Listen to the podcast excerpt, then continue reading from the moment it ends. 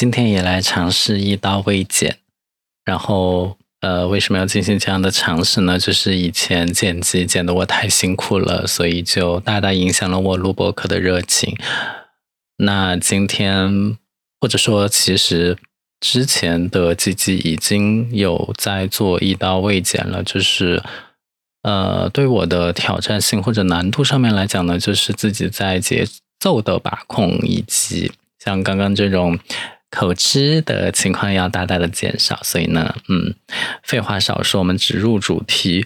其实今天这一集啊，you know，我是一个上班族，然后周末呢，因为我在三亚，所以天气太热，我也很少有机会能够出去游玩，因此呢，就导致我的。阅历不是特别的多，然后找播客的选题也非常的麻烦。但是我们现在有了 AI 助手，which is Chat GPT。然后我今天就问他，我说如果我要做一个播客频道，by the way，如果他是一个嗯主播的话，搞不好做的比我还好。但是很可惜他不会说话，所以我就跟他打字交流，我就说，嗯，我现在在做播客，但是我是一个上班族。呃，我的个人经历也很单薄，就很难挖掘出一些新的东西出来。周末也很少出门，所以呢，现在就陷入了播客话题的枯竭期，没有什么灵感。然后我就问他能不能给我一些帮助，当然他就给我啪啪的打了很多字，就是分一二三四五，给了我很多播客话题的建议，比如说。嗯，他建议我讨论热门新闻和时事，或者讨论健康与生活方式，然后或者讨论文化与艺术、历史与传记、科学与技术、故事与叙事、职业与创业和爱好与兴趣，这些都是可以不用出门就可以做的话题。呃，我觉得他真的非常的伟大，就是能够帮助你真正的寻找到有用的话题。他不。不仅仅只是千篇一律的复制粘贴，或者帮你上网去搜寻，而是针对你的很 personal 的问题，然后再真正的给你一些建议和见解。然后我就跟他说：“我说，嗯，个人经历这一块我是非常的呃有兴趣的，但是我个人经历原来我很单薄，所以呢也很难挖掘。”然后他就。更深入的推荐我尝试主题扩展，比如说从我的个人经历中提取出某个特定的主题或主线，然后以该主题为中心展开讨论，或者说邀请一些客串嘉宾，以及通过研究和学习扩展我的认识和经验，并且建议我跟听众互动。听众互动我真的很欠缺，我基本上没有听众互动，不是说我没有人想跟我互动，就是我很少。主动的去和我的听众互动，包括回复留言或者怎么也好，都是看心情啊。关于跟听众互动这个问题，我在之前也解释过了，就是嗯，随性。我看到了有想聊的，可以回复的我会回复，但是没有。想要回复的也不会尬回复，就是这样。然后呢，最后他建议我突破舒适区，去建议我尝试参与新的活动、挑战和经历，啊，来丰富自己。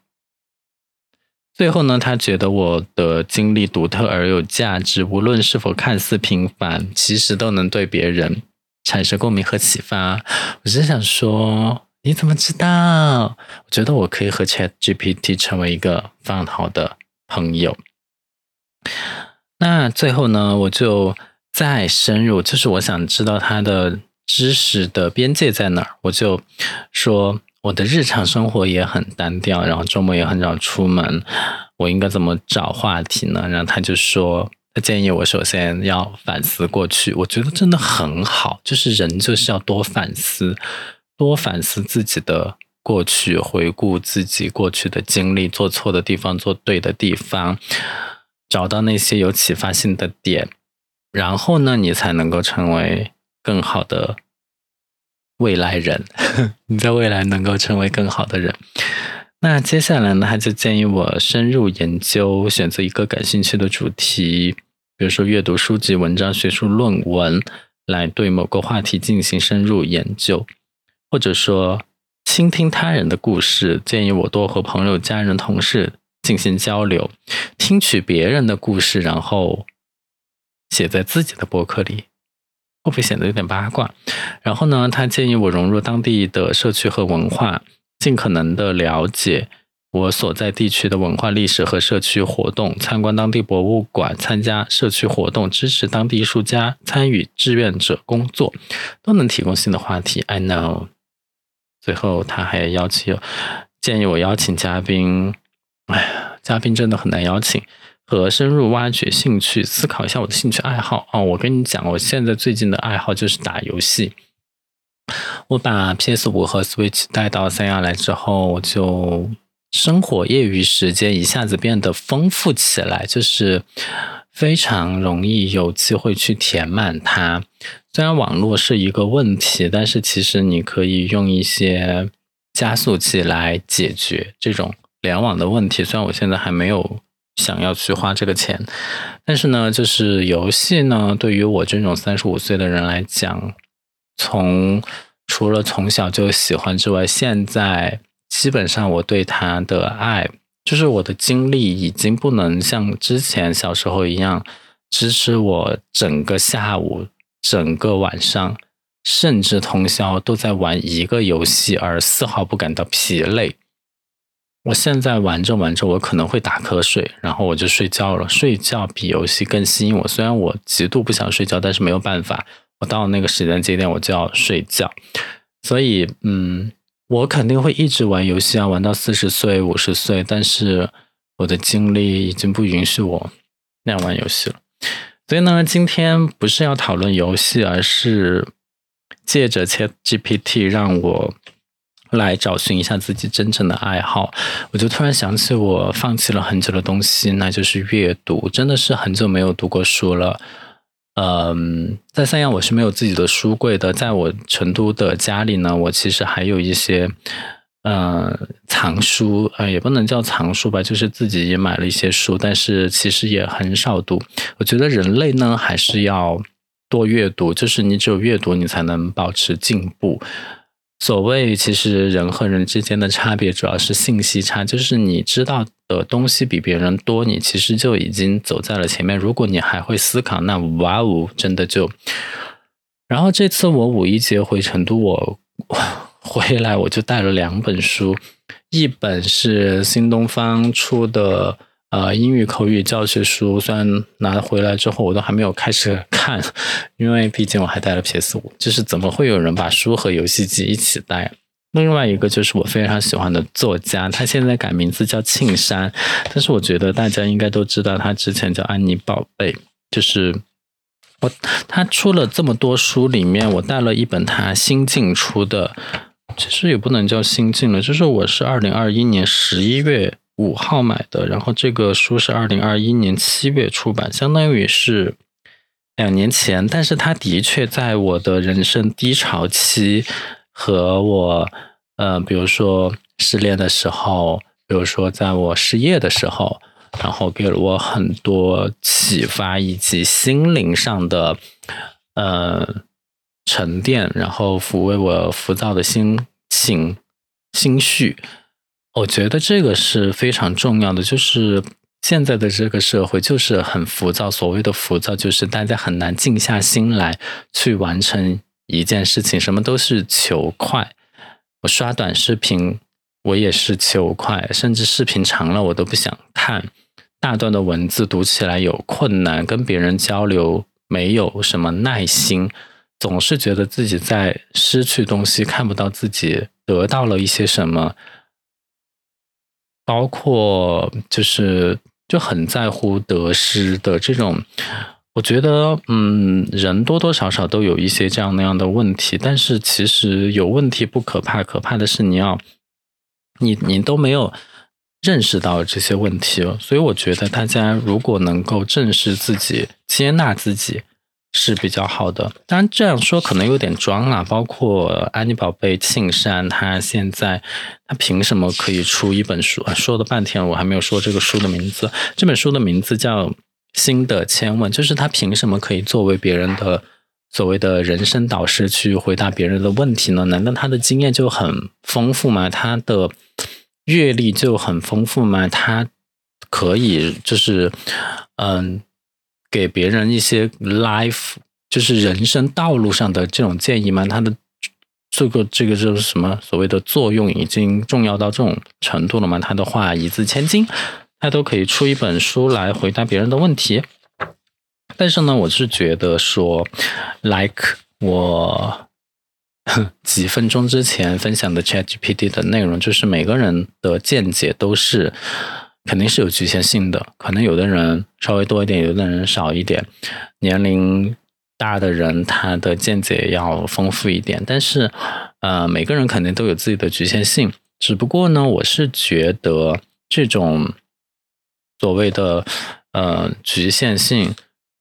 一定都是对于一部分人群有帮助的。就是我的生活哪怕再平凡，我对另外一部分人，就是他，也许他渴望平凡的生活，也许他希望拥有平凡的生活，也许他现在正在平凡生活着，他想要不平凡，他想找到一个跟他想法一致的人，都是有可能帮助的。所以你。并不用用自己非要是一个老学究，非要是一个非常有生活经验的人，才觉得对其他人有帮助。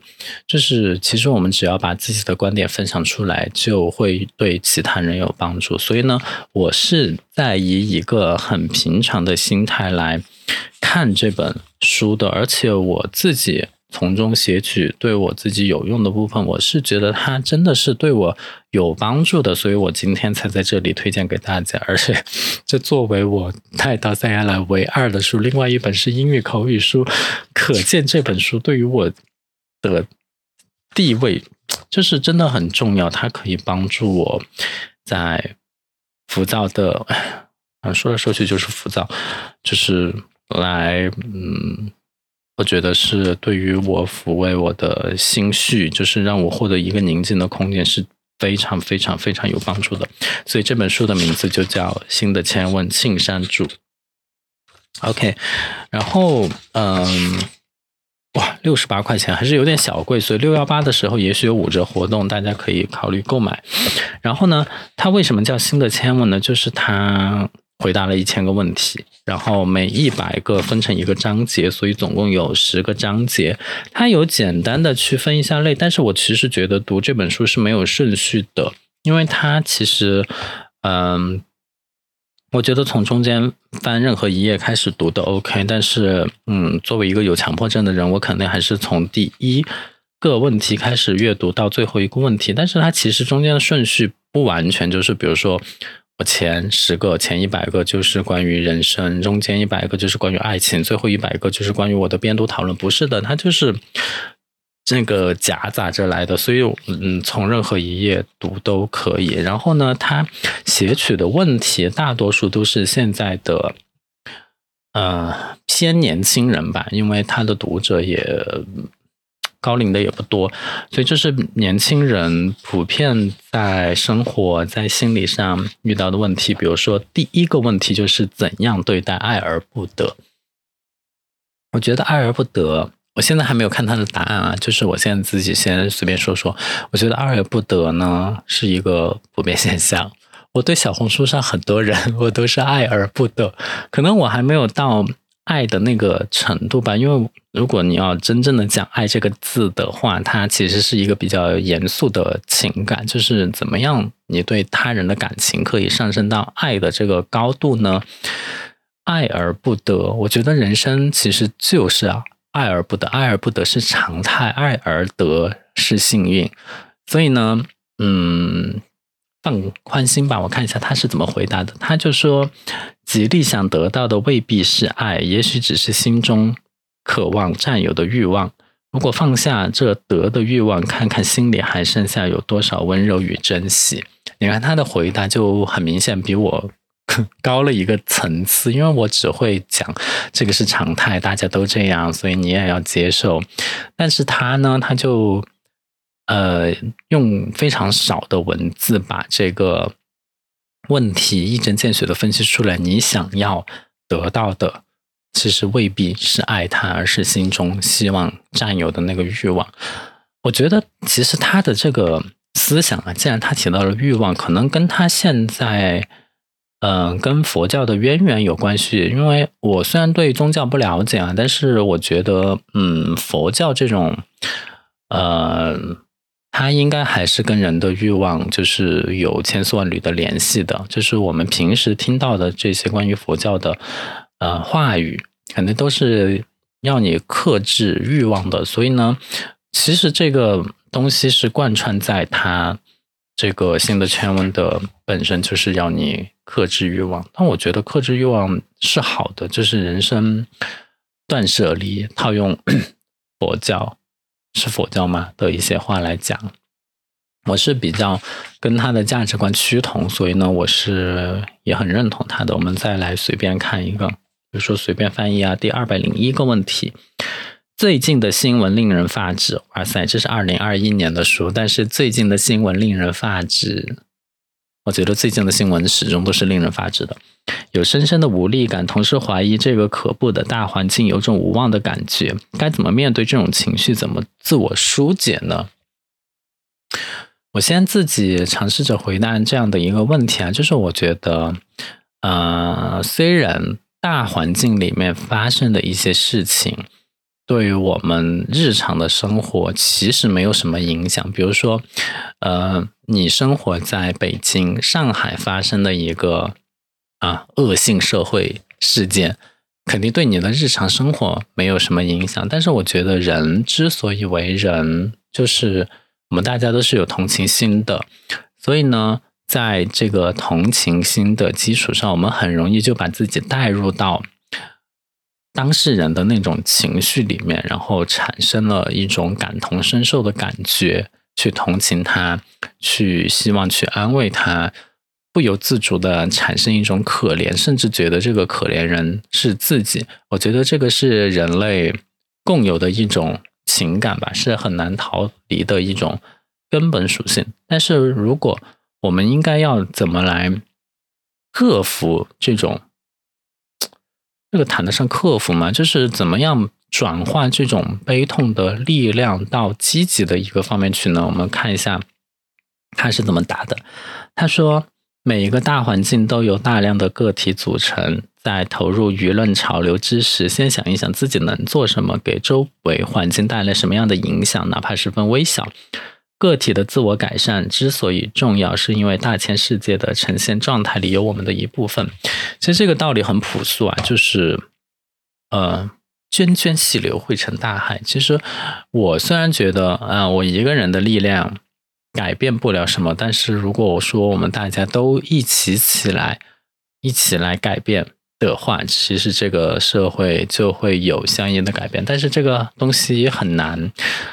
而且我觉得，这涉及到对别人提要求。我觉得对别人提要求也是一个非常、非常就是嗯很有勇气的事情。你你凭什么可以要求对方改变自己？哎，有没有关于爱情的题目啊？我看一下，就是我很少很少。就是我觉得我现在离爱情已经越来越远了，所以呢，嗯嗯哼哼，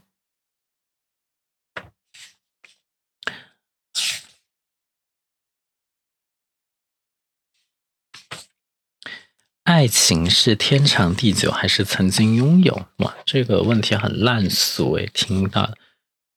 但是他回答的很有禅意。他说：“我们得到怎样的结果，在于曾经播下什么样的种子，又是如何去照料和培育它的。”没有直接说答案，但是已经告诉了你：如果你你是怎么看待爱情，就是你得到什么爱情，完全在于你怎么看待它。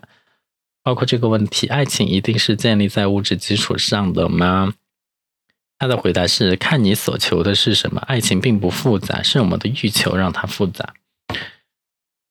嗯，可以，嗯，谈到一个没有物质的爱情吗？它会不会就像一盘散沙，风一吹就散了呢？我看一下有没有一些职场的问题，比如说哈，如何找到一份工作的平衡点？怎么样考量工作是不是真正适合自己？我觉得就是很多嗯才毕业的同学可能不太明白工作对于人生的价值和意义在什么地方。它不仅仅是赚钱吧，更重要的是你自己在社会上如何实现自己的价值的这样的一个过程。这个当然说的有点空泛，但是你工作几年，尤其是像我。过了三十岁之后，你会发现，如果说你的工作很平凡，给你带来的满足感也是非常的少的。你像，如果你进了一个普通的公司。你真的也只能做一些普通的事情，但是如果你进了一个大公司大平台，你可以做明星见面会，你可以做百万级的舞台秀。现在那个什么浪姐不是很火吗？你想象一下，如果说你进了芒果台这样的大公司，你可以做这样的明星节目，做那么巨大的一个圆形的舞台的舞台秀，然后有这么多的观众来观看这个职业生涯的成就，比起来跟你。在普通的影视公司给一些普通的其他公司拍普通的公司宣传片，这个比起来真的是差太多了。所以，哎，当然就是每个人不一样啦，只是说我觉得还是要呃见多一下世面，就是你才能够。丰富和满足自己，但是我们现在讨论的问题是如何判断一份工作适不适合自己。嗯，我觉得在这之前，你还是得先了解到我们现在究竟有哪些工作吧，不要仅仅看到钱。来，我们看一下他是怎么回答的。他说：“如果能找到一份喜欢的、有兴趣并且有天赋可以支撑的工作，承认是一种幸运，但这种幸运并不多。”所以，认认真真去做一件哪怕是平凡的事情，在能够满足温饱之余，思考如何用它去让更多人获益，也是合适的工作。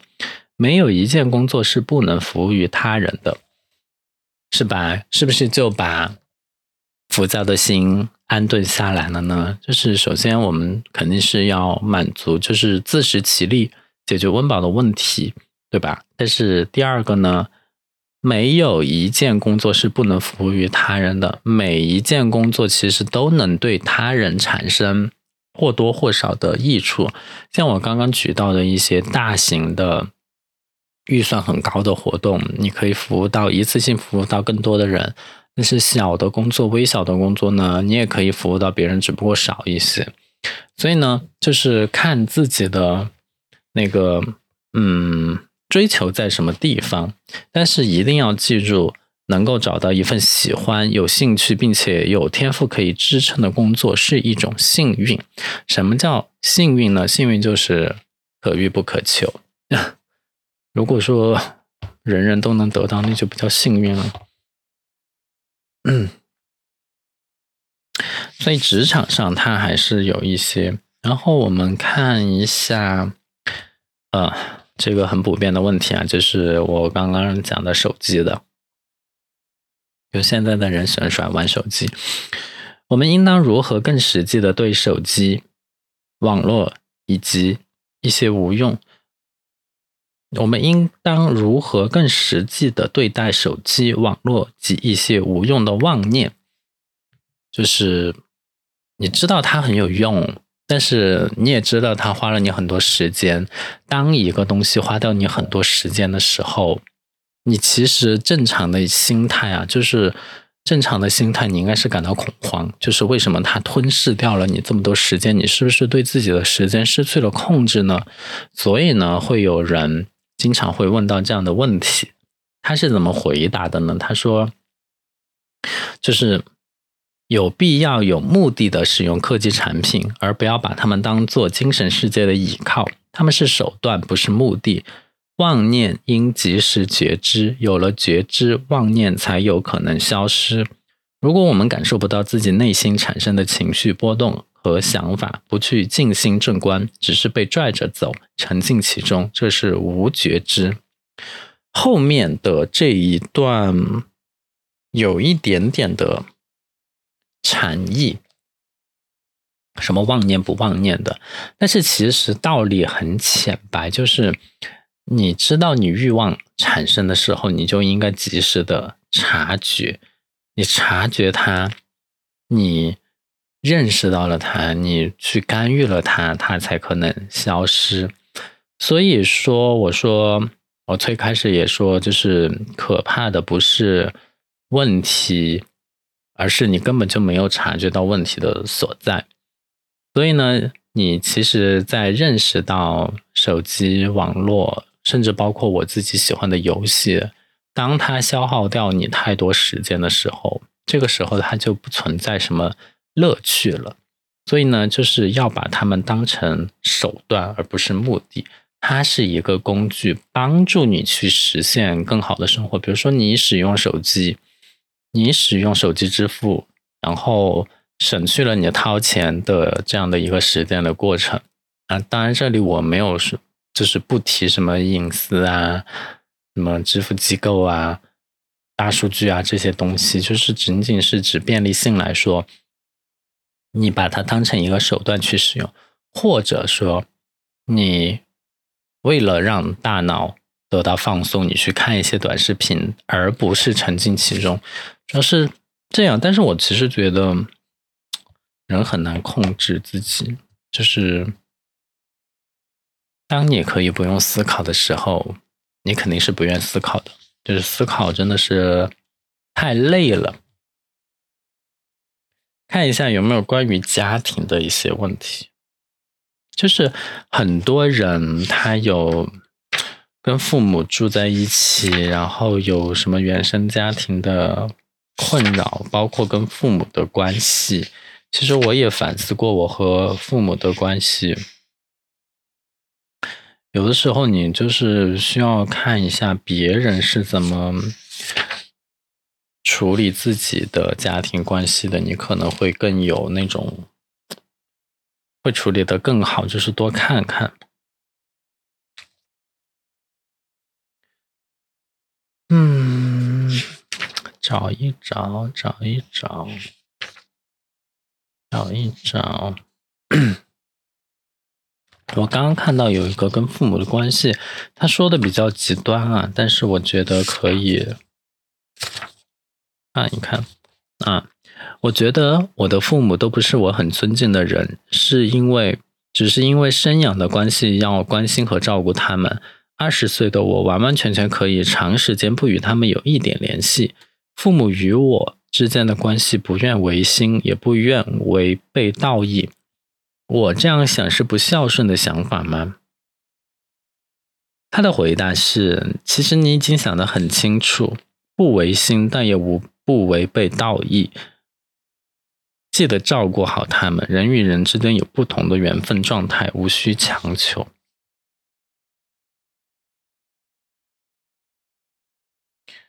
哎，留几秒空白，让你们思考一下这个和家人的这样的一个关系吧。不违心，但也不违背道义，一定要照顾好他们。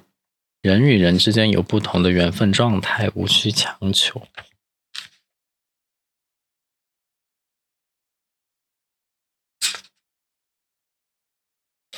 然后我还看到了一个亲人之间的问题，比如说外婆重病住院，妈妈照顾的很辛苦，我们其实很少有直面死亡的思考。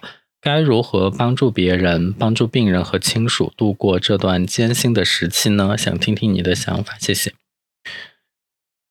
啊，我觉得，嗯，这个东西随着大家年龄增长，就会逐渐的开始来接触、接受、学习、了解吧，就是关于死亡的这个大的命题。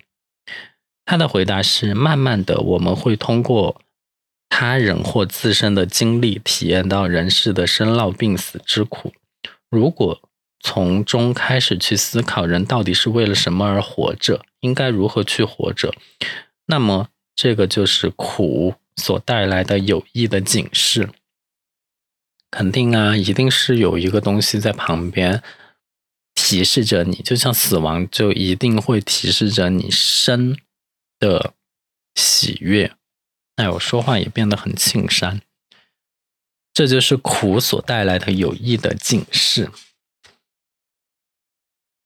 再看一下关于婚姻，虽然我现在没有婚姻，但是我觉得肯定也有些人有婚姻。哦，这个人有点像我哟。即将步入婚姻，严重的控制欲让我随时随地濒临爆发，想一切都管着他。因为这些也害怕结婚，害怕婚后失去自我，害怕不再自主。他的回答是：这段未来的婚姻看起来有点危险。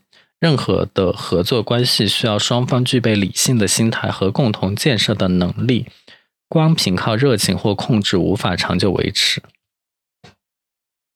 任何的合作关系都需要双方具备理性的心态和共同建设的能力，所以我觉得一般人、小孩子不要进入婚姻。其实这个不是婚姻啊，就是谈恋爱也是一样的，你肯定还是希望和一个能够控制自己情绪的人一起吧。像我觉得我自己在这方面呢，就少了一些。对自己的控制，我总是让自己的情绪泛滥，所以我觉得我现在也不太适合搞爱情。嗯，所以呢，这本书是关于，嗯，当然肯定还是有一些他跟读者之间对于书的讨论啊，比如说莲花、夏目山谷之类的，这些就是。嗯，我觉得是作者和读者之间比较私密的问题了，就是因为只涉及他们之间的这种写作与阅读的沟通。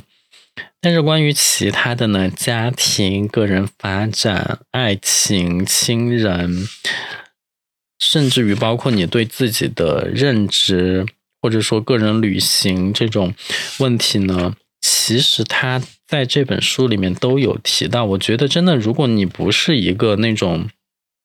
浮躁的人，或者说你其实已经意识到自己的浮躁了，但是你想通过某种办法来改善自己，真的是可以，嗯，看一下这一本书，就是看一下跟你有一样的问题，因为我记得他做这个，嗯，出这本书的原因很简单，就是我们每个人都不是。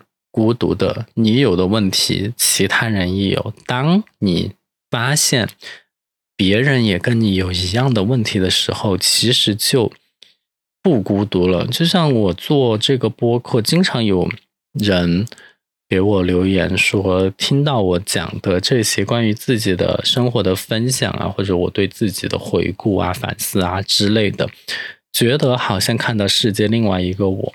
那么，我觉得这本书。给你带来的就是世界另外的一个你。你其实有很多的朋友在那边，你只是不认识他们，但他们跟你面临着相同的问题。你看一下别人的解法，也许真的是对自己，就是别人可能是无心说的一句话。有可能会改变你对一个事情的态度，进而改变你的，给你的人生带来一些新鲜空气，或或者说带来一些新的方向吧。